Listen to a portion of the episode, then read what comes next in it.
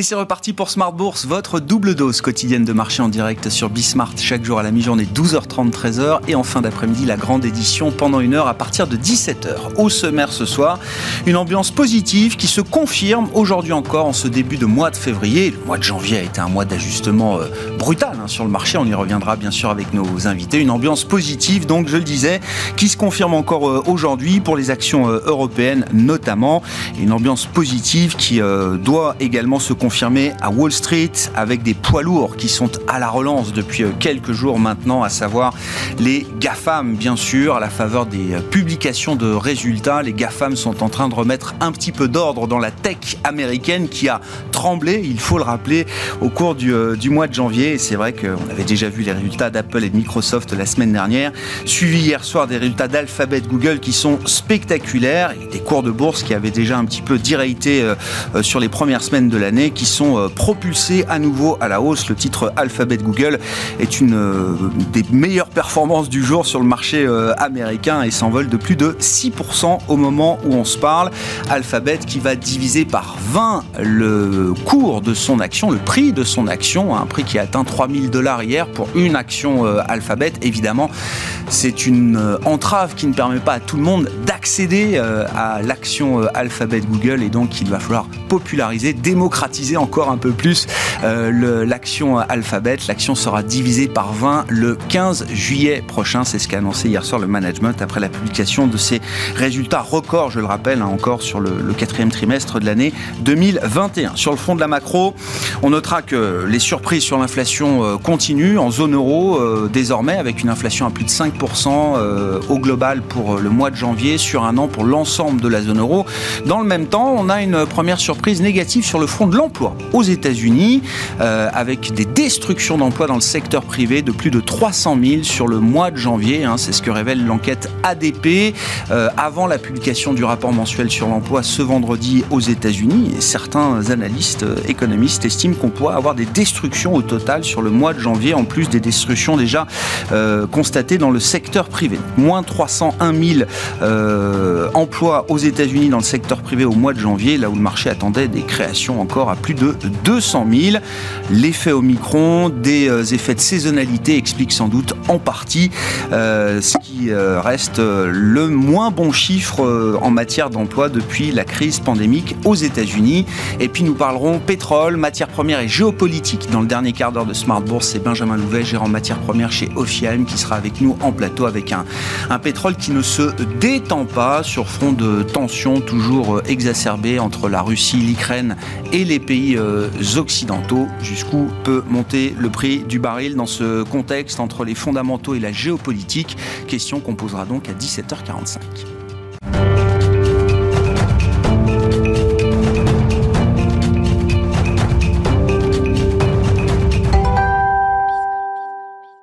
Séance positive à nouveau pour les indices européens. Les infos clés du jour en cette fin de séance, c'est avec Alix Nguyen.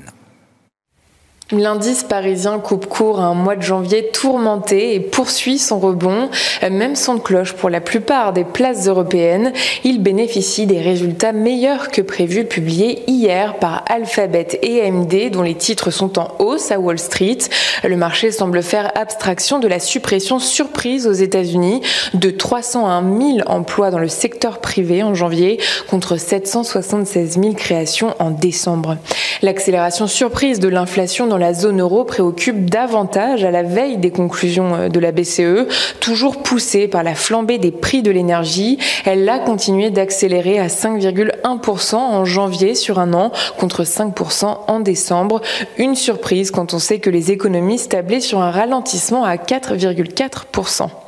Côté Banque centrale, six responsables de la Fed se sont récemment exprimés. Ils se sont attelés à minimiser le risque d'une hausse des taux de 50 points de base en mars. Euh, James Bollard, le dernier des présidents d'antenne de la Fed à s'être prononcé, a déclaré qu'un relèvement d'un demi-point de pourcentage ne nous aiderait pas vraiment.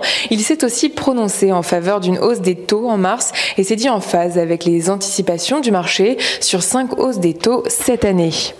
Alphabet faisait donc euh, hier part d'un bond de 32% de son chiffre d'affaires supérieur aux attentes à 75,3 milliards de dollars au quatrième trimestre. Tirés par des revenus publicitaires records et d'annoncer aussi une division de 20 du nominal de ses actions qui le rendra donc plus accessible. Le fabricant de semi-conducteurs AMD a quant à lui dévoilé des résultats trimestriels et des prévisions meilleures que prévues. Et puis ce soir, ce sera au tour de Meta de publier ses résultats trimestriels. Les valeurs technologiques sont globalement en hausse. À Paris, Dassault Systèmes, Capgemini, Soitec et ST Microélectronique sont dans le vert. Carrefour recule toujours. Le dossier Auchan Carrefour marque une pause. Les états-majors des deux groupes ont annoncé le projet de fusion comme clos. La perspective de la présidentielle pousserait à attendre un contexte plus favorable. Demain, la BCE et la Banque d'Angleterre rendront leur décision de politique monétaire. Deux valeurs du CAC Publicis et Dassault Systèmes publieront leur trimestriel. Et puis Amazon se prêtera à l'exercice après la clôture de Wall Street. Tendance, mon ami, chaque jour à 12h30 et 17h avec Alix Nguyen dans Smart Bourse sur Bismart.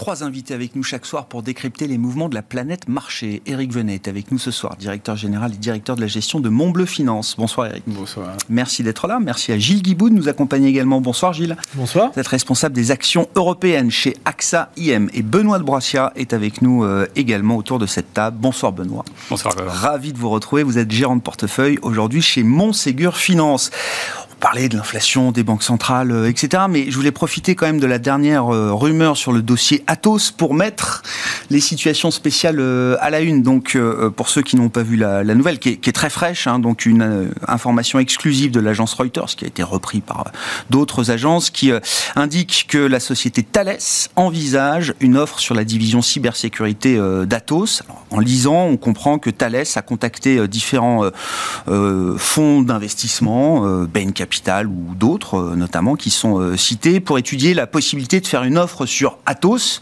qui permettrait à Thales de récupérer cette euh, pépite qui est la division cybersécurité et big data d'Atos. Le titre réagit à la rumeur avec une hausse de 11% au moment où on se parle pour le titre Atos, un titre qui a été divisé par deux, je le rappelle, au cours de l'année 2021 pour tomber sous les 4 milliards d'euros de, capitalisation. Qu'est-ce qu'on peut dire du dossier Atos, du, sujet Atos euh, Gilles, et quelle valeur on accorde à ce genre euh, d'informations, sachant que beaucoup d'investisseurs attendent qu'il se passe quelque chose sur Atos alors, je ne sais pas euh, ce qu'on peut attendre de ce type d'information, parce qu'il faut vérifier la véracité, savoir si effectivement ça va se matérialiser. Ce que ça illustre, la, réaction du titre... Le marché achète. Voilà. Simplement, ce que ça illustre, c'est que la valeur aujourd'hui a été très largement délaissée, alors pour plein de raisons spécifiques, des erreurs de communication, euh, des inquiétudes, alors qui, qui, une fois encore, se sont révélées inexactes euh, sur la véracité des comptes. Et c'est quand même important de le rappeler. Hein. Ça nous ramène quelques années en arrière, ça, euh, si voilà, je dis pas de bêtises. Hein. C'était l'an dernier. Hein, euh, à l'an dernier, on avait eu à nouveau un sujet sur les comptes. On, avait eu, on avait eu, c'était l'an dernier que la société avait demandé au commissaire aux comptes de revoir la comptabilité de notamment des filiales américaines, et ça avait entraîné effectivement beaucoup d'inquiétudes à la suite de la Firewire Card. Beaucoup d'investisseurs étaient sortis, et donc ça avait entretenu l'incertitude. Ce qui est quand même intéressant de retenir, c'est que l'incertitude sur les comptes, elle avait été levée à l'aune des résultats du premier semestre, hein, où euh, les commissaires aux comptes avaient euh, effectivement reconnu qu'il n'y avait pas eu de problématique euh, sur la reconnaissance du chiffre d'affaires des softwares dans l'activité américaine. et donc, ça n'avait pas entraîné de décalage. Mais néanmoins, ça, ça, a fait mal au titre. Et à la suite de ça, on avait on avait un titre qui était, euh, on avait une société qui était en forte transition, avec des, activités, des activités historiques qui pesaient un peu plus de la moitié du chiffre d'affaires, qui étaient en forte décroissance, notamment parce qu'ils étaient sur des activités, euh, on va dire, de ce qu'on appelait les, les, mainframes, les vieux serveurs, euh, à un moment donné où toute l'activité qui fait aussi leur croissance était la transition vers le cloud. Et donc ces activités, en réalité, étaient en forte décroissance. Et la, la réalité, c'est que le, la pandémie, a accéléré la mue des entreprises.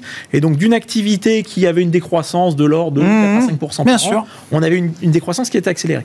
Les investisseurs ont pris peur et non, ont arrêté de regarder ce qui pouvait avoir de l'intérêt sur, euh, sur Atos, ce sur quoi Atos était en train de se, se repositionner, c'est-à-dire la cybersécurité et toutes ces activités, on va dire, de transition digitale. Il faut dire au passage que la stratégie était pas non plus très claire. Il y a eu cette histoire à un moment où ils ont regardé un dossier américain, je crois, qui pesait 10 euh, milliards de, dollars. Euh, alors c'était un dossier, alors c'est intéressant parce qu'ils avaient regardé... Qui a troublé aussi les investisseurs. C'est-à-dire que euh, pour la taille d'Atos, ça aurait été, su été une acquisition... ça aurait été une acquisition transformante. Très importante. Mais qui leur aurait permis d'avoir une, une, une taille critique une taille critique face aux hyperscalers euh, et, que le marché n'a pas compris. Et bah non. Parce qu'effectivement, dans l'activité de, XEC, il y avait une partie de cette activité qui était exactement eh la copie conforme des en activités décroissance. en décroissance. Oui, Et donc, pourquoi aller racheter un business en décroissance? C'était un peu la, la pourquoi Mais l'idée l'idée réflexion du marché. L'idée d'Atos, c'était dire, bah, en fait, en étant deux business en décroissance, on pourra faire des synergies. tout ça, ça a été très, un, très mauvais exercice de, de communication. Le prix de DXEC au moment où il l'avait regardé était pas complètement stupide, puisque derrière le titre euh, DXEC, il était quand même passé de 25 à 40. Donc, effectivement, d'un point de vue stratégique, c'est pas là où on les attendait. On les attendait sur des acquisitions euh, différentes. Et finalement, ils l'ont payé par une vague de défiance, de désamour euh, qui a conduit au départ du CEO hein, euh, en fin d'année dernière.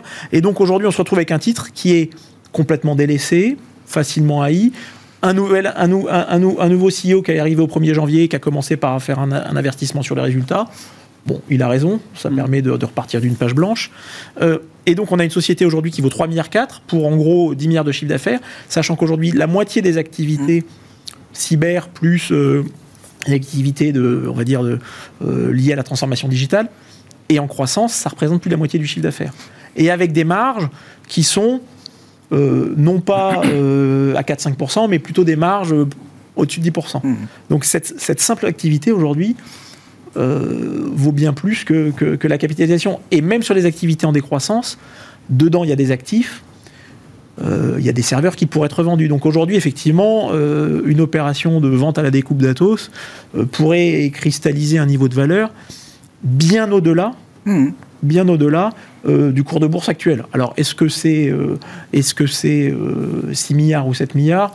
Bon, je ne sais pas, mais, on peut facilement on, peut facilement faire un exercice, d'autant que la société avait un bilan qui était relativement sain. Ils avaient sorti, ils avaient fini de sortir de, de Worldline, et donc aujourd'hui on a une société qui est relativement saine. Alors, effectivement, ils avaient provisionné complètement leur activité, la restructuration de leur activité allemande.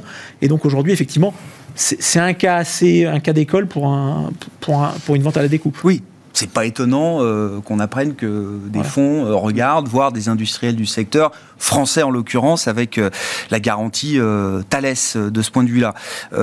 sur le dossier Atos, bien sûr, Benoît, est-ce qu'il y a une, histoire en stand-alone encore possible pour Atos aujourd'hui Ou est-ce que forcément il faut se pencher sur euh, ce genre d'exercice, euh, de, réfléchir à la somme des parties et comment est-ce que ce business peut être euh, redéployé je pense qu'on le voit à travers la réaction du titre aujourd'hui. le marché pense sans doute qu'il y a davantage de création de valeur, de cristallisation de valeur possible à travers un scénario, un événement, peut-être un démantèlement du groupe, l'intervention de plusieurs parties. C'est vrai quand on regarde le groupe Atos aujourd'hui, on voit la coalescence de business qui sont plutôt en déclin structurel, donc les business autour des infrastructures, des serveurs mainframe, etc., et qui sont des activités plutôt en décroissance structurelle, donc il faut gérer la décroissance, et inversement des activités qui sont attractives autour du big data, du cloud, du digital, et de la cybersécurité, qui est sans doute la pépite aujourd'hui, dont on parle beaucoup, et qui suscite probablement l'intérêt d'acteurs stratégiques, on pense à Thales, on pense à Orange, euh, qui ont été évoqués dans les médias, et ça fait sens puisqu'il y a une dimension euh, souveraineté nationale aussi autour de ces activités. Forcément français. L'actionnaire demain, s'il doit y avoir un nouvel actionnaire pour la euh, division cybersécurité, forcément c'est français. Oui, évidemment, puisque ce sont des activités très sensibles et très critiques pour l'État.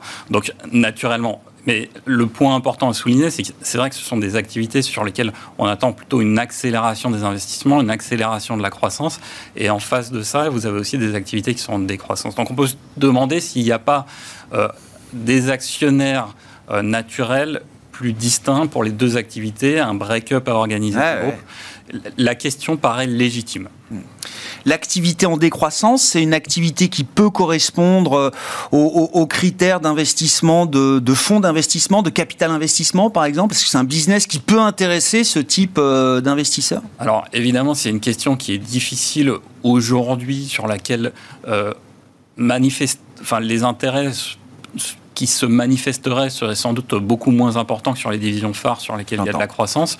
Mais on peut penser de la même manière que Atos a eu une stratégie et dont on peut critiquer la stratégie d'allocation de capital sur ce type d'activité, mais on le voit bien, ce sont des activités dont on peut gérer la décroissance mm. à travers des effets d'échelle, donc peut-être consolider ces, activités-là afin de dégager des économies via des effets d'échelle euh, sur, sur des activités dont on peut penser qu'elles sont automatisables euh, facilement. Est-ce que c'est euh, Rodolphe Belmer hein, qui prend donc mhm. la direction de d'Atos qui, est un patron français euh, connu, il vient de Telsat euh, en l'occurrence, mais il a eu des activités dans les médias, etc. Est-ce que c'est un, je ne sais pas, est-ce qu'il y a un commentaire à faire sur l'asset que représente Rodolphe Belmer, peut-être, pour une entreprise comme Atos, dans le, contexte qu'on décrit aujourd'hui?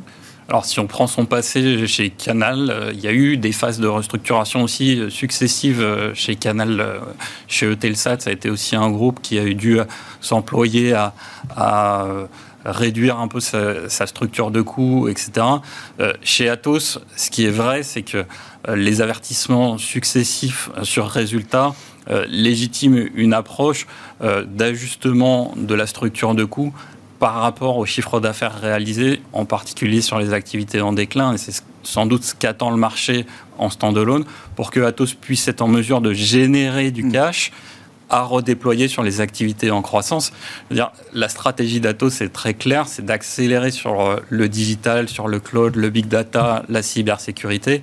Pour pouvoir le faire, il faudra sans doute des acquisitions, pour pouvoir réaliser ces acquisitions, il faut pouvoir euh, dégager des résultats positifs et du cash flow sur les activités plus historiques, plus mhm. legacy qui sont en déclin. Ouais. Sauf, que, sauf que le marché avait perdu confiance en fait. C'était ça l'histoire. C'est que euh, on tenait, on garde ces, titres Atos parce qu'on on sait bien que ça vaut plus cher que ça à la découpe. Capgemini a fait plus 66% en 2021 quand Atos a fait moins 60%. Voilà. Bah, Même secteur, euh, enfin les, les parce que deux frères euh, de la côte parisienne. Voilà, il y a un problème de stratégie, donc euh, on, se délaisse. On ne pas trop délaisser le titre parce que finalement on sait que ça, que ça vaut beaucoup plus cher à la découpe. La preuve, c'est que dès qu'il y a des rumeurs, euh, après le, vrai pari, c'est est-ce que c'est faisable ou, mm. pas. Donc mm quand c'est comme ça, ben. Quand vous dites est-ce que c'est faisable, c'est quoi? C'est la dimension politique euh, forcément inhérente à ce genre de dossier, en plus dans une période euh, politique intense. Je pense que la période euh, ne s'y prête pas et. c'est pas c'est la deuxième fois qu'on a des rumeurs comme ça. La première fois, ça avait capoté. Oui, il y a déjà eu des rumeurs sur des de, fonds qui regarderaient effectivement le, le, Bon, puis je pense que ça a le temps de se se dégonfler un peu. Enfin, moi, je pense qu'il faut profiter euh, pour quand on a, a, eu la malchance de rester dans le dossier, parce que justement, on attendait un changement de stratégie, de s'alléger un peu pour, euh, pour, jouer à la rumeur, pour pouvoir après euh, revenir si on, si on a un changement. attendre un peu de savoir ce qui se passe.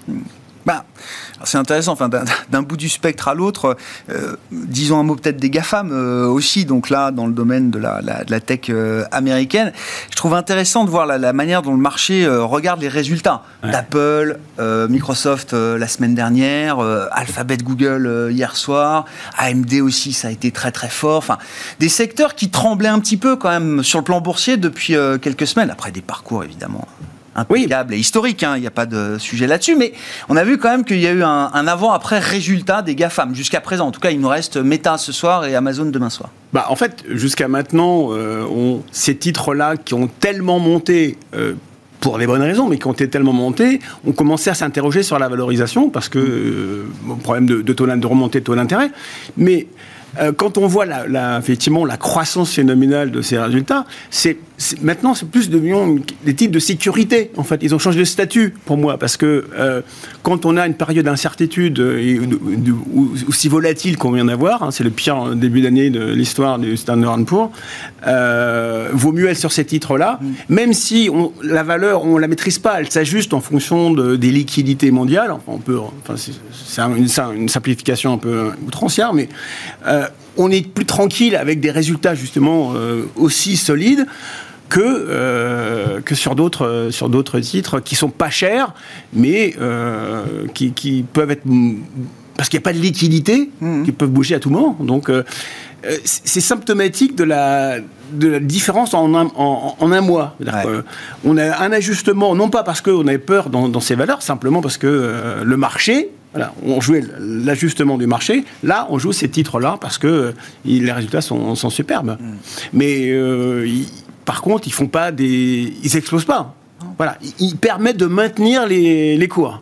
Voilà. Par contre, si vous euh, si vous décevez, c'est moins 25. Euh, PayPal aujourd'hui c'est moins 25. Hein. Euh, bien sûr. On a vu Netflix, hein, les, les gros, voilà, aussi, Netflix, de manière un peu brutale. Vous, quand vous, vous, avez ce genre de, de, résultats, ça vous permet de vous maintenir. Voilà, c'est tout confirme que les GAFAM ont un statut euh, à part. Enfin, c'est pas nouveau, hein, euh, mais le fait qu'Alphabet aussi veuille euh, diviser par 20 le prix de son action, c'était à 3000 dollars hier, évidemment, ça devient inaccessible pour des gens qui peuvent, même pour une action Google, ça devient compliqué parfois pour certains particuliers peut-être d'y accéder. Diviser par 20, ça montre bien que, on s'adresse à tout le monde, quoi. Bah, je pense qu'effectivement, c'est des titres qui ont besoin de trouver des nouveaux actionnaires. À un moment donné où effectivement, on voit bien que le marché, en règle, ces, dernières semaines, a été tiraillé entre d'un côté euh, les résultats, qui représentent l'activité passée, même récente, et donc euh, fruit de la forte reprise, et euh, la remontée de taux qui vient, qui vient impacter le multiple de valorisation mmh. de façon complètement inhérente à la qualité du business sous-jacent. Mmh. C'est que ces sociétés-là c'était valorisé en partie parce que les taux baissaient et mmh. qu'elles avaient un business de qualité. Aujourd'hui, la remontée de taux doit conduire à une normalisation du multiple de valorisation.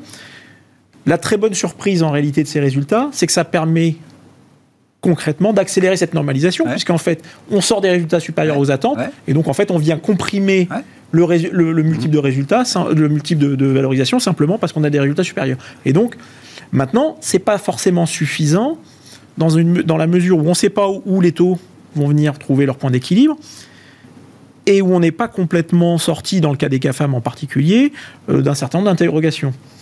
Moi, je m'amuse à regarder, et à chaque fois j'en parle, chaque fois que je viens ici, le nombre d'articles sur euh, les évolutions de la réglementation et euh, les, les, nouveaux, les nouvelles contraintes que ces sociétés euh, doivent embarquer en termes de coûts euh, pour s'adapter à, la, nouvelle réglementation.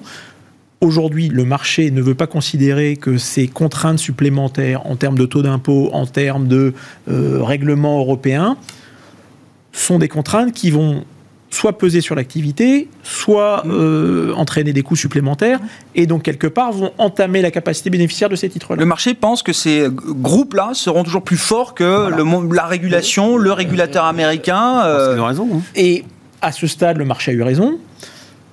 Moi, j'ai la faiblesse de penser, j'ai la faiblesse de penser qu'à un moment donné, il faut quand même intégrer une notion de risque euh, sur ces groupes-là qui sont devenus trop puissants pour les politiques. Donc il, va y avoir une volonté de les réguler. Euh, et on le voit partout, et on commence à voir monter les coûts. Donc moi, je, alors, et encore une fois, ça ne change pas la qualité sous-jacente de ces, mmh. sociétés-là, qui effectivement, quand on regarde, génèrent tellement de cash que globalement, à court terme, euh, euh, elles ne sont pas forcément très chères. Simplement, c'est devenu des investissements très consensuels.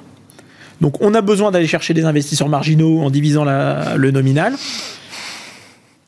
aller faire appel au retail, vous dites c'est pas forcément euh, en tant qu'investisseur professionnel, vous dites c'est pas forcément le. C'est pas forcément une mauvaise idée. Je dis juste ah, attention. d'accord. Je dis, je dis juste attention parce que quand on devient trop consensuel, ça devient compliqué de trouver un acheteur marginal. Si vous avez plus si vous avez plus d'acheteurs marginaux. Hmm. Ça veut dire quelque part le potentiel de hausse, il est, il, est limité. Et encore une fois, ça n'a rien à voir avec la qualité intrinsèque de ces sociétés. Mm. C'est juste une question de positionnement à court terme. Euh, et c'est là où, et je veux dire, on l'a vu, on l'a vu, on l'a vu sur, la semaine dernière sur les résultats de LVMH, qui était exceptionnel. Mm. En, un an, ils ont été capables de se repayer, euh, de se repayer Tiffany. Euh, le titre fait une partie de la journée en baisse, il finit tout juste, tout, juste à l'équilibre. Donc voilà, quand vous êtes trop consensuel, maintenant oui, c'est. il se maintient quand même. Il se maintient, non, mais il se maintient. Bah, le, reste du, marché, c'est un désert en, termes de liquidité. Hein. Il y a combien de milliers de titres qui sont à moins 50 au Nasdaq hein. Donc euh, ces cinq valeurs-là tiennent euh, le marché il y a, pour une raison. Voilà. Donc en dehors de ça, je, ouais, globalement, je suis d'accord un peu avec vous, sauf que quand on est gérant, on fait quoi d'autre? On va ah prendre des risques euh, à considérer sur autre chose. Et moi, j'ai bien vu depuis six mois, je fais. Pourtant, si j'allais je sortais des sentiers battus pour aller chercher euh, de l'alpha, ça paye pas. Donc, il euh, faut rester très concentré. Malheureusement, je le déplore. Mais, euh, c'est là, où je crois que ça va dépendre de l'horizon d'investissement. C'est-à-dire que effectivement, si on a un investissement pour un investisseur qui a 3-5 ans devant lui, c'est une bonne idée de rester sur ces titres-là parce que c'est les titres qui ont la croissance et qui ont la qualité. À court terme, on voit bien que le moteur du marché, au delta des résultats, hein, qui mhm. peut permettre de se maintenir, mais que c'est les taux, et en fait, c'est euh, comment on fait pour, pour lutter contre, contre, cette mécanique de contraction de multiples, cette mhm. normalisation du multiple. Et, ça, ça c'est un horizon un an. Donc en fait, il faut, il faut jongler entre cet horizon mhm. de moyen long terme, qui est celui de l'investisseur institutionnel normal, euh, et, la problématique du marché qui est en fait celui de la marée ou comment on fait pour, pour lutter contre, contre, contre le flux de la normalisation de multiples. Benoît, comment vous regardez les statuts de ces valeurs aujourd'hui? C'est des valeurs patrimoniales? Est-ce que c'est des valeurs qui euh, alors, permettent de bien dormir euh, d'une certaine manière? C'est vrai que pour bon nombre d'entre elles, elles font plus grand chose depuis déjà des mois maintenant, voire elles sous-performent le marché ou d'autres segments du marché depuis, depuis quelques mois maintenant. Oui, je partage un peu les points de vue. C'est-à-dire qu'en fait, leur, réussite éclatante est aussi peut-être euh, leur source de vulnérabilité, puisque les régulateurs s'y intéressent. Il y a des risques au niveau fiscal, il y a des risques au niveau de la régulation de la data euh, pour ces acteurs-là. Maintenant, c'est vrai que ce sont des modèles d'affaires qui performent excellemment, qui nous surprennent publication après publication. Et euh, cette euh, génération de trésorerie, elle est restituée aux actionnaires, elle est réinvestie dans l'activité pour conforter les leaderships de ces, de mm. ces acteurs. Donc il faut trouver l'équilibre assez fin.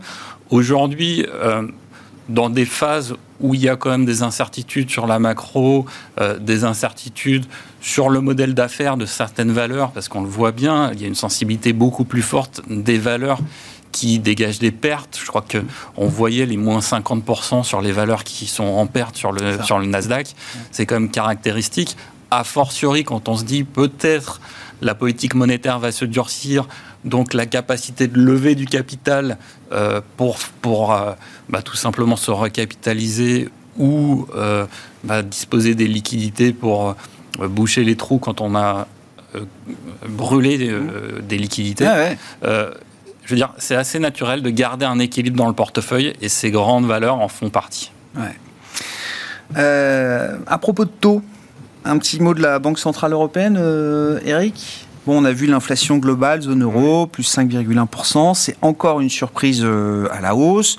Tous les pays de la zone euro ont une inflation bien supérieure à 2%, avec euh, encore des surprises à la hausse, un hein, pays par pays euh, sur le, le, mois de janvier.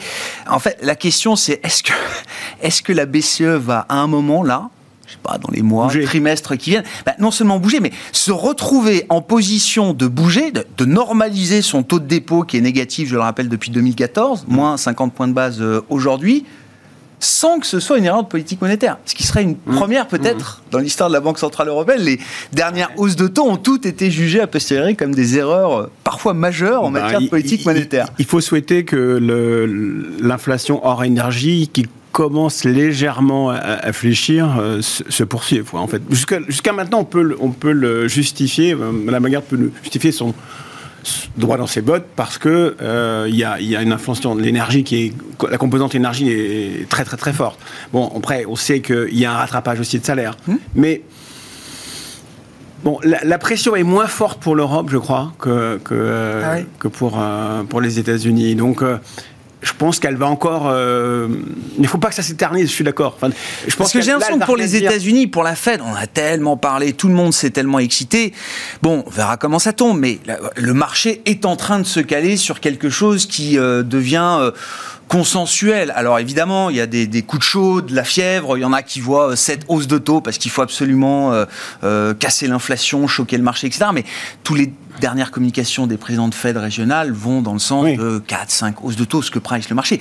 Du côté de la BCE, j'ai l'impression qu'on n'est pas du tout ajusté encore à ce qui pourrait être le pivot de la Banque Centrale Européenne. Non, non, parce que bah, est-ce que c'est l'heure bah, je, Après, je pense que ça viendra de l'Allemagne, parce qu'en fait, il y a, le, pays le plus euh, l'inflation, c'est l'Allemagne, et puis euh, elle a un taux de croissance qui est quand même très très faible par rapport euh, aux autres pays, et donc il va il va y avoir quelque chose. donc si, si vous Madame Lagarde va se retrouver un peu coincée parce que, euh, ouais, on peut lutter, on peut être un peu plus euh, ferme sur l'inflation, mais euh, faudrait pas non plus être trop précipité pour la croissance. La, France, effectivement, a une dynamique de croissance forte. Bon, l'Espagne est un peu en, retard, l'Allemagne est moins, moins forte là-dessus c'est pas c'était pas chaud bouillant comme ça l'était aux États-Unis en fait. Donc je pense qu'il y a encore euh, mais enfin je, Vous dites on peut on peut se donner encore un peu de temps et de patience pour laisser chauffer l'économie européenne. Oui, surtout que le marché le, lui pousse pas pour l'instant. Enfin, euh, bah le marché, je, sais, pas, moi je vois des traders qui mettent des alors 10 euh, points de base en juillet, 30 points de base en 2022. apparemment on anticipe une, commence à bouger en fin d'année enfin ou début, début 2023 ou 2022. Mais Bon, enfin, je, je, vois pas ce qu'elle aurait à gagner à, bouger pour l'instant. Enfin, je, d'un point de vue marché, parce que le marché ne la pousse pas. Donc, il n'y a pas, il a pas péril. Puis, de toute façon, je pense que ça ne changera rien du tout euh, quant à l'inflation en Europe. Donc, euh, je crois que moi, je ne vois pas ce qui pourrait la faire bouger. Sortir des taux de dépôt négatifs, quand même, ce serait euh, un événement. Je je sais pas, Benoît, comment vous regardez ça? Moi, je pense que l'enjeu pour la Banque Centrale Européenne, c'est l'ancrage des anticipations d'inflation. Mm. Et on le voit bien à travers le changement de discours de, de, la Fed, certains changements de discours aussi de certains membres de, la BCE. Il y a la volonté de s'assurer que les anticipations d'inflation soient bien ancrées sur la cible, donc autour des 2% euh, d'inflation. Alors peut-être on laisse filer un petit peu l'inflation au-dessus pour corriger mm. le fait que dans le passé on est atterri en, en dessous de cette cible d'inflation. Mais il est certain que la Banque centrale doit conserver sa crédibilité, doit euh, s'assurer que son mandat soit atteint, c'est-à-dire que la stabilité des prix soit, soit maintenue. Alors aujourd'hui, euh, on reste en Europe sur l'idée que euh, l'inflation reste transitoire. Mais il y a des facteurs d'inflation de, eh second tour. Eh On voit les marchés de l'emploi qui sont bien orientés en Europe et certaines tensions sur certains segments l'énergie a des effets induits sur d'autres secteurs. Donc il y a nécessairement euh, davantage de vigilance. Là où la BCE peut s'appuyer sur des éléments tangibles, c'est quand on regarde les anticipations de marché, à travers les break-even d'inflation, donc le différentiel entre les, obligations qui sont indexées par rapport aux obligations à taux nominal euh, classique. Euh, il n'y a pas des, des anticipations d'inflation qui ont explosé en zone euro. Donc le discours sur la nature transitoire de l'inflation continue de porter ses fruits sur les intervenants de marché euh, à ce jour. Mais évidemment, il y a davantage de vigilance et l'obligation pour la BCE d'être peut-être vigilante. Et peut-être dernier point qu'on peut souligner, c'est aujourd'hui la croissance est dynamique, les conditions monétaires sont très stimulantes, très expansionnistes. On peut considérer qu'effectivement, une normalisation de la politique monétaire mmh. euh, est pertinente, puisqu'il n'y a pas de raison d'être toujours aussi stimulant euh, du point de vue de la politique monétaire quand on regarde les paramètres macroéconomiques. Et donc, si on arrive à se projeter avec des taux euh, directeurs qui ne seraient plus négatifs, enfin, euh, il y a un monde qui change. Je pense par exemple au secteur bancaire, qui est un secteur que vous connaissez très bien, Benoît.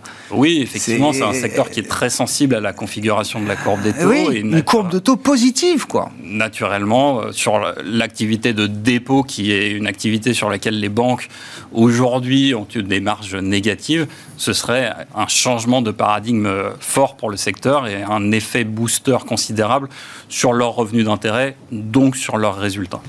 C'est quelque chose qui est déjà euh, dans le marché. Quand on regarde, je sais pas, les, la valorisation du secteur bancaire, le marché euh, se dit euh, oui, tiens, elles vont avoir de plus en plus de, de, de, de marge d'intérêt bénéficiaire, ça va aller beaucoup mieux. Alors, il y a d'autres paramètres puisque c'est un secteur chaud du moment, hein, le secteur bancaire. Il y a d'autres paramètres parce que si les taux augmentent, peut-être on peut se dire que le coût du risque est historiquement bas. On voit même des reprises nettes de provisions chez certaines, chez certains acteurs bancaires. Le coût du risque a lui naturellement vocation à augmenter, a fortiori si les taux remontent. Donc il faut faire le, net des deux. Le net des deux est de toute façon euh, positif, donc c'est quelque chose de positif pour le secteur bancaire. C'est peut-être d'ailleurs déjà observable dans le cours de certaines banques. C'est l'un des secteurs qui a le plus progressé depuis le début de l'année. Je crois qu'on a plus 10 sur le, sur le secteur depuis le début de l'année. Donc, euh, oui, nous sommes tous attentifs à la configuration de la courbe des taux oui, aujourd'hui, le positionnement de marché, c'est de laisser supposer que la Banque centrale européenne devrait normaliser sa politique hmm. monétaire, même si on peut tous euh, échanger, on n'est sans doute pas tous d'accord sur le timing exact de cette euh, normalisation, mais en tout cas, c'est la direction qui hmm. semble euh, prévaloir. C'est plus quand est-ce qu'elle pourra le faire plutôt que est-ce qu'elle va le faire? Quand est-ce qu'elle pourra le faire, quand est-ce qu'elle estimera nécessaire de le faire. Parce que, enfin, faut peut-être revenir sur, sur l'idée des banques centrales. On était sur des, sur des stratégies avec des forward guidance, ce qui pour moi est un peu une hérésie, puisqu'une banque centrale doit être data dependent. Or, on donnait des indications claires au marché. Le revirement de la Fed à cet égard est, quand même euh, une, une, indication. Euh, aujourd'hui, les forward guidance ont une pertinence euh, toute relative. Ouais la Fed a tué sa forward guidance, celle de la BCE est quand même bien verrouillée. Il y a quand même euh, deux, trois conditions très précises dans la forward guidance de la BCE qui permettent de prendre la décision de remonter les taux. Hein. Donc on verra si ces conditions euh, bah, sont toujours euh, valables demain et si elles sont en passe d'être atteintes à un moment au cours de cette année 2022. Oui, la BCE n'a peut-être euh, jamais été euh, aussi proche d'être en position à un moment de réfléchir à remonter ses taux, euh, Gilles? On parle beaucoup des États-Unis, mais bon. Je pense que de toute façon, depuis plusieurs mois, on, a eu, l'épisode de la pandémie. qui a été, qui a permis de rallonger un peu cette période de politique monétaire accommodante. Mais on, on peut quand même collectivement souhaiter que le coût du risque soit à un moment donné repricé des taux négatifs, ça veut dire que vous n'accordez plus de valeur au risque. Donc en fait, vous faites n'importe quoi, vous allez financer n'importe quoi. Donc c'est juste naturel de, à un moment donné, sortir de ces politiques monétaires accommodantes. C'est ce qui fait que depuis plusieurs euh, mois, et encore une fois, à l'exception peut-être de la période de, euh, du début de la pandémie où effectivement on a rouvert les vannes, en réalité, on se dit on va sortir à un moment donné de cette politique-là. Et il faut être prêt, mmh. parce que quand ça va se produire, on va venir payer tous les excès qu'on avait qu'on a qu'on a créés, c'est-à-dire notamment euh, les expansions de multiples mmh. sur euh, une, part limitée de la cote. Mmh. Euh, et, il faut accepter cette normalisation. Il y, a, des sociétés qui ont été pénalisées parce qu'on leur a retiré l'essence du moteur, c'est les banques. Et, à l'inverse, on a favorisé les, les titres à duration longue. Donc il fallait se préparer à ce rééquilibrage. Donc je pense que ce rééquilibrage, tant qu'on est dans un, dans un système où globalement les banques continuent à financer l'économie et la soutenir comme ça, bah oui, il faut s'attendre qu'on on organise un retrait organisé, et on le voit bien avec les dernières déclarations des membres de la Fed. Hmm. C'est que un des rôles des banques centrales, c'est aussi la stabilité du marché. Et donc on voit bien que quand ça va un peu trop vite, bah, les membres de la Fed disent... Ce serait contre-productif de vouloir choquer trop profondément le marché. Donc simplement, aujourd'hui, on, Aujourd'hui, tout le monde vous dit non, mais c'est normal, on va faire, on va faire 5 hausses de taux. Si on avait dit au mois de septembre, on va ah faire 5 hausses de taux, le marché, le, marché aurait même en décembre, on était on, aurait plongé massivement. Ah Aujourd'hui, on applaudit parce qu'il va faire que 5, hausses de taux. Bon, bah, Incroyable. la communication, c'est quand même, elle est quand même bah, extraordinaire. Comme, le monde peut changer en quelques ah semaines. si, le marché ne souhaite rien de la, BCE, je ne suis pas sûr qu'il faille euh, pousser. Euh, aujourd'hui un, discours. Bah, le remonte, encore une fois, le marché price, des hausses de taux euh, en avance. Euh, on, voit bien un début d'inflexion sous la poindre. Mais, mais mais il faut, faut pas y aller trop vite. Il n'y a pas d'urgence. Il il faut pas aller trop je vite. crois pas. Non, mais Je crois pas. Enfin, bon. on a vu la Fed, elle a, Mmh. enfin, elle a pris le temps de faire son pivot, ça va vite, évidemment, mais on verra comment la, la BCE communique. Déjà, Oui, parce que ça va demain, très vite. hein. Entre le Ah moment bah où oui, je vais oui, faire bien sûr. chose, Non, il s'est mais- passé un mois et on, et, et on a eu sept hausses de taux. Une semaine de marché, donc, euh, euh, maintenant oui. c'est un trimestre Mm. euh, dans le monde d'avant. Euh, Est-ce que les actions européennes, là, tiens, d'ailleurs, deviennent, euh, je sais pas, un espèce de de- de- d'univers refuge euh, pour les investisseurs euh, globaux? Ça tient mieux euh, Les compositions indicielles sont plus euh, favorables, en tout cas plus dans l'air du temps euh, aujourd'hui Peut-être un Bah, peu moins de volatilité la- aussi Oui, alors après, il y a, il y a Eric. aux États-Unis ou, ou aller en Chine. Et je sais que le- le- la, le- la grande question du début d'année, c'est est-ce qu'on fait, est-ce qu'on va dans les pays émergents? Voilà. Donc, euh, bon, je sais pas si, est-ce que ça paye depuis le début de l'année je, sais- je- En relatif, en ça tient relatif, mieux. ça oui, tient oui, mieux, bien sûr. oui. Le Brésil a bien, bien Ah oui, fait. alors, euh, voilà. Alors c'était ah bah oui. le Brésil, voilà. oui. Mais la Chine, le tiens, bah, la Chine elle est fermée pour l'instant. Ouais. là. Mm, mm. Euh, moi, je enfin, je- je pense que le, en Europe, on, est, on, on a les meilleurs. euh, on a les meilleurs fondamentaux pour, pour rester sur le marché. Après, euh, après c'est une question d'indice aussi, une question de, de secteur. Euh, parce qu'on vient de le dire, parce que la croissance, euh, c'est la seule zone qui n'a pas été révisée euh, à la baisse dans la croissance, hein, parce qu'on a révisé aux États-Unis, on a révisé en Chine et euh, mais la zone euro non. Et puis jusqu'à maintenant, euh, les politiques monétaires est, est adéquate. Donc euh, oui, j'y reste. Je, Ouais, voilà. ouais. Pour moi, c'est à privilégier. Oui. On a des valorisations qui restent plus basses, des dividendes qui restent quand même plus élevés. Donc aujourd'hui, on a une combinaison de facteurs qui, effectivement, font de la zone euro plutôt une zone à privilégier. Et de stabilité. Et ça peut, non mais même un investisseur euh, non résident, comme on dit, peut euh, raisonner de cette manière-là euh, aujourd'hui. Alors, quand au- vous êtes aujourd'hui- des actions européennes, donc aujourd'hui- évidemment, vous êtes sur aujourd'hui- l'Europe, et puis c'est Oui, naturel qu'aujourd'hui- à tous, mais Je- Je pense qu'aujourd'hui, des Américains pourraient se laisser tenter parce qu'en fait, ils rentrent sur le marché avec un niveau de- d'euro très ouais, ouais. Parce que on regarde souvent, on compare les bourses euh, en, en regardant les progressions hors effet de change. Mais il faut Euh, le. Quand on cor- corrige les effets de change, déjà, les performances sont plus tout à fait les mêmes. Mais là, aujourd'hui, si on pense que le dollar est un peu, euh, ou, ou- ou l'euro est, est sous son niveau de parité, quelqu'un qui rentrerait aujourd'hui euh, sur le marché de la zone euro, basé aux États-Unis, bah, potentiellement, si, euh, si le- l'euro devait rejoindre euh, sa valeur d'équilibre, alors euh, elle peut varier, mais en gros, elle est aux alentours de 25, 1,25, bah, vous, avez, vous avez immédiatement un gain. Euh, un gain pour euh, l'investisseur qui serait venu euh, sur, sur l'indice européen. Et comme vous avez quand même des facteurs économiques qui sont bons, une meilleure croissance, c'est pas souvent qu'on a une croissance européenne supérieure à la croissance américaine. Mmh, mmh, mmh. Faut, faut quand même des. Non, non, mais c'est- En, 20 en mais- 20 ans, c'est la première fois que je vois Bah, ça. sais bien. Je, Je sais bien. faut savourer le moment. Et on a une valorisation qui reste quand même plus raisonnable. Pour des raisons de structure en partie, c'est vrai.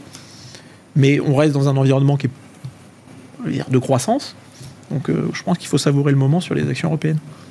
En absolu, en relatif, c'est un bon moment là pour les actions européennes, euh, Benoît. Oui, Plus que d'habitude peut-être. Hein, je, Non, partage le point de vue pour dire que les actions européennes en, en relatif euh, par- paraissent plutôt attractifs parce que euh, les niveaux de valorisation sont inférieurs. Je crois qu'on a 15 fois sur le stock 600 alors qu'on a 20 fois sur, le, sur les S&P euh, aux États-Unis. Euh, on a une prime de risque aussi qui est sensiblement supérieure parce que les taux en Europe sont plus bas qu'aux États-Unis, donc on est très bien rémunéré pour le risque en action, en relatif encore une fois par rapport au, au marché américain.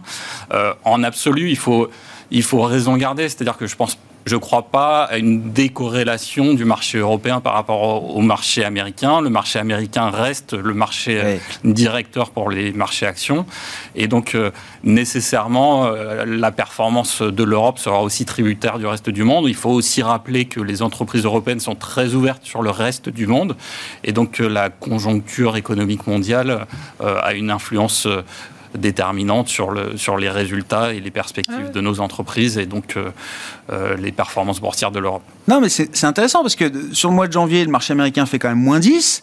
Euh, nous, euh, dans d'autres temps, l'Europe aurait pu faire moins 15. On n'a pas fait, on, on a fait moins 5, quoi. Il y a aussi la composition sectorielle Voilà, qu'on a évoquée un peu plus tôt, avec des secteurs qui sont très bien orientés, qui représentent des poids plus importants euh, dans la côte européenne. Donc, je pense aux banques, je pense au secteur de l'énergie, euh, qui représente un poids plus important, alors que le marché américain est, est dominé par la tech. Et même si on prend le secteur de la tech en Europe, je crois qu'on a un moins 10 depuis le début de l'année. Donc, ça reflète aussi des compositions sectorielles qui sont distinctes. Merci beaucoup, messieurs. Merci pour euh, cette discussion de, marché. Chaque soir, les invités de Planète Marché sont avec nous. Ce soir était présent euh, Benoît de Broissia, gérant de portefeuille chez Montségur Finance, Gilles Guibourg, responsable des actions européennes chez AXA IM, et Eric Venet, directeur général et directeur de la gestion de Montbleu Finance.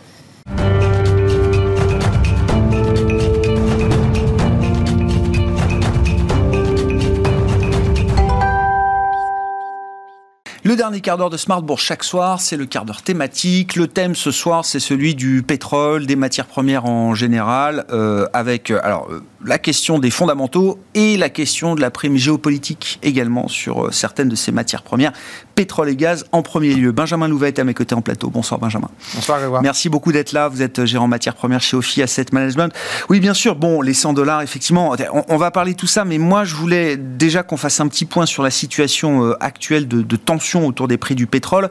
Euh, déjà, donc, on avait la, réunion euh, de l'OPEP plus, bien sûr. Donc, le discours change pas. C'est 400 000 barils par jour supplémentaires, mais pas un de plus. C'est la réunion la plus courte de l'histoire de l'OPEP.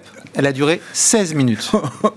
Ils sont rentrés en disant on va faire simple et ils sont sortis au bout de 16 minutes en disant c'est bon, on continue, on change pas un plan, un, plan euh, qui fonctionne et donc on remonte de 400 000 barils, on continue notre chemin tel qu'il est tracé.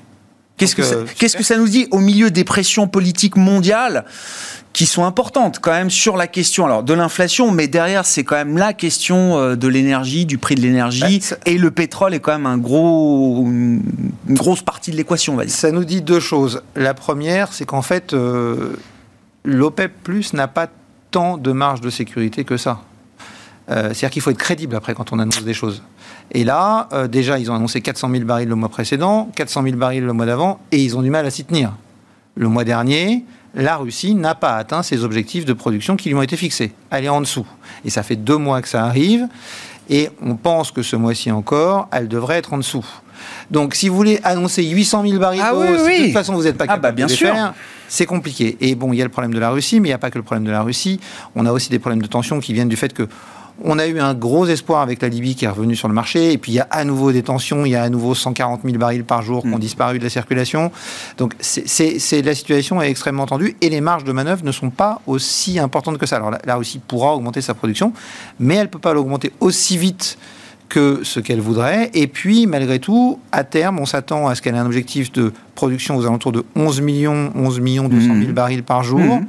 Et beaucoup d'analystes s'interrogent sur sa capacité à dépasser les 10 millions 6, 10 millions 7. Euh, mais c'est quoi? Il y a un problème structurel euh, en Russie sur la production de pétrole? Ils mais sont. Euh, mais, on l'a pas découvert aujourd'hui. Alexander, Alexander, Novak, qui était ministre du pétrole à, l'époque, qui maintenant est deputy prime minister, qui à l'époque, en 2019, avait dit il est probable que la Russie touche son pic de production en 2021. Voilà, on y est. Euh, et on a des difficultés. Alors après, à ça s'ajoutent des difficultés ponctuelles. Hein. Aux États-Unis, là, il y a une vague de froid qui est en train de toucher une partie du pays qui pourrait ralentir la production pétrolière et la production gazière. Donc le prix du gaz s'est envolé aujourd'hui, je crois qu'il prend plus de 10% euh, sur la séance. Euh, on a la tension en Ukraine qui peut rajouter un peu de, tension sur tout ça, et puis des pays comme l'Angola qui ont du mal à augmenter leur production. Je rappelle que l'Arabie saoudite est déjà revenue à son niveau pré-pandémique en termes de production. Ils ont encore une marge de manœuvre, mais dans cette marge de manœuvre, il y a du pétrole très lourd et très soufré qui n'intéresse pas beaucoup les raffineurs. Donc les marges sont très faibles et puis la production continue. Et je redis ce que j'avais déjà dit ici sur votre plateau on a pris le problème de la transition un peu à l'envers et on a réduit, on s'est arrangé pour réduire l'offre sans se poser la question de la demande. Et aujourd'hui, on sort de la crise, Omicron est moins violent que prévu, et on se retrouve avec une situation qui est un peu inextricable, et des prix du pétrole qui montent comme on l'avait prévu, et qui pourraient toucher les 100 dollars cette année. Il y a de plus en plus de monde, visiblement, qui est d'accord avec ce scénario. On va voir, parce qu'il y, a quand même l'histoire du, resserrement de la politique monétaire, du resserrement des conditions financières aux États-Unis en dollars, euh, etc. Et justement, ça amène déjà à cette question. Eh, à combien vous évaluez aujourd'hui la prime, alors, la prime géopolitique et, la prime spéculative qu'il y a peut-être sur le pétrole aujourd'hui en tant qu'actif financier pour des investisseurs qui ont des capitaux à déployer? Alors, la prime géopolitique, pour l'instant, me semble pas trop élevée. Ouais. Euh, parce que j'ai le sentiment, malgré tout, que ce soit sur le gaz ou euh, sur le pétrole, euh, on préfère être un peu prudent et ne pas anticiper ce qui pourrait se passer. Et puis, il ne faut, pas, perdre de vue une chose, c'est que les revenus du pétrole et du gaz, ils sont très importants pour la Russie aussi. Hein. C'est un peu une arme à double tranchant. Donc envahir, ça voudrait dire euh, potentiellement se priver euh, des revenus liés à une partie de cette vente de pétrole et de cette vente de gaz. Donc mhm. euh, c'est relativement compliqué aussi pour Vladimir Poutine, qui doit aussi faire tourner un pays, malgré tout, et dans lequel les exportations pétrolières et les exportations gazières représentent une grosse part du revenu. Vous dites que la Chine ne peut pas être le seul client de la Russie Non, clairement pas. Donc on a, on a, je pense, une prime de risque qui est, qui est relativement limitée. Quant à la prime spéculative, encore une fois, je suis désolé, mais je ne suis pas persuadé qu'elle soit très importante aujourd'hui parce qu'on a clairement des stocks qui baissent et des stocks qui sont à des niveaux faibles, des stocks qui sont à, niveau à des niveaux faibles sur les stocks stratégiques américains parce qu'ils ont vendu, je rappelle, hein, mm. une partie de leurs stocks stratégiques pour faire baisser le prix, ça n'a pas fonctionné du tout. Euh, et donc ils sont sur des niveaux qui sont historiquement faibles, au, bas depuis plusieurs, au plus bas depuis plusieurs années. On a des stocks, des inventaires qui diminuent et puis une difficulté à remonter la, production. Donc euh, vous avez tous les éléments qui justifient le prix du pétrole qu'on est en train de voir aujourd'hui. Et vous dites même euh, un, resserrement de la politique euh, monétaire américaine tel qu'il est signalé aujourd'hui, hein, je ne vous emmène pas sur ce débat-là, Benjamin, serait pas de nature à ralentir la marche du pétrole vers les 100 dollars bah, En fait, si, puisqu'il ralentirait la consommation. Hein. le problème c'est qu'on peut se poser, c'est, vous l'avez dit, c'est annoncé. Ces hausses de taux, elles sont attendues. Mhm. La question, c'est est-ce qu'on peut aller plus loin mhm. ou est-ce qu'on peut aller moins loin? Aujourd'hui, j'ai quand même plutôt tendance à penser qu'étant donné qu'une grosse partie de l'inflation qu'on a est une inflation par l'offre, et justement par ce manque de matières premières, c'est une inflation contre laquelle les hausses de taux ne peuvent pas faire grand-chose. Mhm. Donc elle détruirait de la demande sans forcément régler le problème. Donc est-ce que la Fed pourra aller aussi loin qu'elle a envie? C'est pas certain. Un certain nombre d'économistes commencent à se poser la question sur le fait de savoir s'il n'y aurait pas plutôt deux, trois hausses de taux avant de se dire on est dans une situation où c'est difficile d'aller plus loin. Donc évidemment, s'il y a une poursuite de la hausse des taux, euh, ça va contraindre la demande et donc ça pèsera sur le prix du pétrole. Après, la question qu'on peut se poser aussi, c'est à quel niveau du prix du pétrole Oui, la demande se détruit. On commence à bien sûr, la demande. Bien sûr. Et là, je pense que le prix, euh, même à 100 dollars, n'est pas encore suffisant. Ah ouais. Le signal prix n'est pas encore assez fort pour Mais quand on regarde ce qui s'est passé par le détruire passé, vite la demande. En, en, 2008, entre 2008 et 2010, quand le prix a dépassé 100 dollars, ça devenait problématique. Mais depuis, il y a eu de l'inflation. Il y a eu un effet richesse. Et donc, je pense que le, le, seuil de douleur se situe plutôt aux alentours de 115, 120 dollars avant que ça devienne vraiment problématique. Alors il y a des pays où c'est un peu différent. La France est très différente parce qu'on a changé la fiscalité notamment sur le sur l'essence mhm. et sur le gasoil. Mhm. Et donc là, euh, les prix du pétrole sont revenus, enfin les prix du pétrole à la pompe sont revenus sur des plus hauts historiques. Euh, donc la situation est différente. Mais au global, alors que le baril était plus cher effectivement en 2014, 2016, c'est ça. En 2011, on est monté à, 247 dollars et effectivement, on avait des prix du pétrole qui étaient inférieurs au prix actuel. Donc la France est dans une situation un peu particulière, mais d'une façon générale, je pense que le, le seuil de douleur se situe plutôt aux alentours de 100 110, 120 dollars, sachant qu'en même temps, je suis même pas sûr que ça règle le problème côté. Parce que quand les prix montent, ça a deux objectifs. Détruire de la demande, d'une mmh. part, donc là, on pourra commencer à détruire de la demande, mais aussi relancer les investissements. Mmh. La question, c'est est-ce qu'à ces niveaux-là, on relance l'investissement aujourd'hui dans un contexte où on explique aux pétroliers à longueur de journée qu'on veut plus de pétrole? Est-ce que vous êtes, quand vous êtes Total Énergie, vous allez investir sur 20 ans pour développer un projet pétrolier alors qu'on vous dit qu'on veut plus de pétrole mmh. C'est une vraie question. Mmh. Donc ça nous ramène au propos de Patrick Pouyanné il y a quelques mois qui disait en 2025, il manquera 10 millions de barils par jour. Mais encore une fois, je vous l'avais dit, s'il manque 10 millions de barils en 2025, ça n'arrive pas d'un coup. Non, non. Donc ça veut dire qu'il en manque peut-être 8 en 2024 et oui, 5 en 2023. Donc on va droit vers une énergie plus chère et qui va peut-être aider le mouvement vers la transition énergétique, mais qui en même temps va compliquer la phase de transition. Ouais propos de transition, donc alors vous avez euh, lu le rapport Varin euh, et de la Commission européenne sur euh, la sécurisation. Bah non, je l'ai pas lu parce qu'il n'a pas été publié. Ah bon, bah... il n'a pas été publié parce que. J'allais dire, moi je l'ai pas lu, vous l'avez lu. Il a été classifié. On n'a pas parce qu'il y a des informations sensibles, donc on n'a pas publié le rapport, on a publié une synthèse. Le sujet, alors, le sujet de ce rapport, c'est comment l'Europe va pouvoir demain sécuriser son approvisionnement en métaux stratégiques critiques. C'est ça, les métaux indispensables pour réaliser cette transition. Je rappelle ce que j'ai déjà dit chez vous, on ne fait pas de l'électricité avec du vent et du soleil, on fait de l'électricité avec un transformateur qui convertit l'énergie du soleil en électricité ou l'énergie du vent. Et donc ce transformateur, il est fait avec des métaux. Pareil pour la voiture électrique, pour faire la batterie de la voiture électrique, il faut des métaux. On a commencé à réaliser ce problème. La France, dans, le plan France 2030 d'Emmanuel Macron, a consacré un milliard à ça. Le rapport Varin est sorti. Il dit deux choses, le rapport Varin, très importantes. Euh, Philippe Varin dit le monde de, demain sera sans carbone, mais pas sans métaux. Et il dit la dépendance aujourd'hui de l'Europe sur, son approvisionnement en métaux, c'est 70%. Mmh. La dépendance de la France sur son approvisionnement en métaux, c'est 100%. Mmh. Voilà. Donc il faut qu'on s'en occupe. La bonne chose, c'est qu'on a l'air de, s'en être rendu compte, mais ça se fait pas du jour au lendemain. Tout ça, c'est toujours la même chose. Construire une mine, c'est 5 à 7 ans dans le monde en moyenne. C'est plutôt aux alentours de 10 ans en Europe. Euh, donc, il faut qu'on trouve le moyen de générer ces talents. Donc je pense que la question va se poser à un moment d'intégrer le secteur minier dans la taxonomie, parce qu'aujourd'hui il n'est même pas mentionné, mais si on veut vraiment diriger les investissements dans ce secteur-là, il va falloir faire quelque chose, et il va falloir probablement accepter aussi que les prix de ces métaux augmentent pour stimuler l'investissement. Et si euh, ces prix augmentent, ça veut dire aussi que le scénario qu'on nous a vendu de prix des éoliennes qui ne font que baisser, des panneaux solaires qui ne font que baisser, euh, des prix des voitures électriques qui ne font que baisser, peut être mis en cause. L'année dernière, les prix des métaux ont beaucoup monté. Si les prix restent au niveau de l'année dernière, on estime qu'on pourrait revoir sur les batteries en 2022 les niveaux de prix qu'on avait en 2015, c'est-à-dire annuler cette année de baisse. Donc c'est loin d'être neutre, et notamment pour la parité de prix entre les véhicules électriques et les véhicules thermiques. Et donc ça pourrait compliquer encore. Donc il y a besoin de prendre ce problème à bras le corps et d'urgence. La bonne nouvelle, c'est qu'aujourd'hui, il y avait une réunion euh, euh, de la Commission européenne sur les ministres de l'Industrie, une réunion informelle, je mmh. crois, pour aborder ces problèmes-là, et il semble qu'on ait enfin pris euh, la mesure de ce problème. mais la thématique des métaux et, de la transition énergétique est une, thématique, à mon avis, qui ne fait que commencer. Donc, c'est bien un super cycle de matières premières.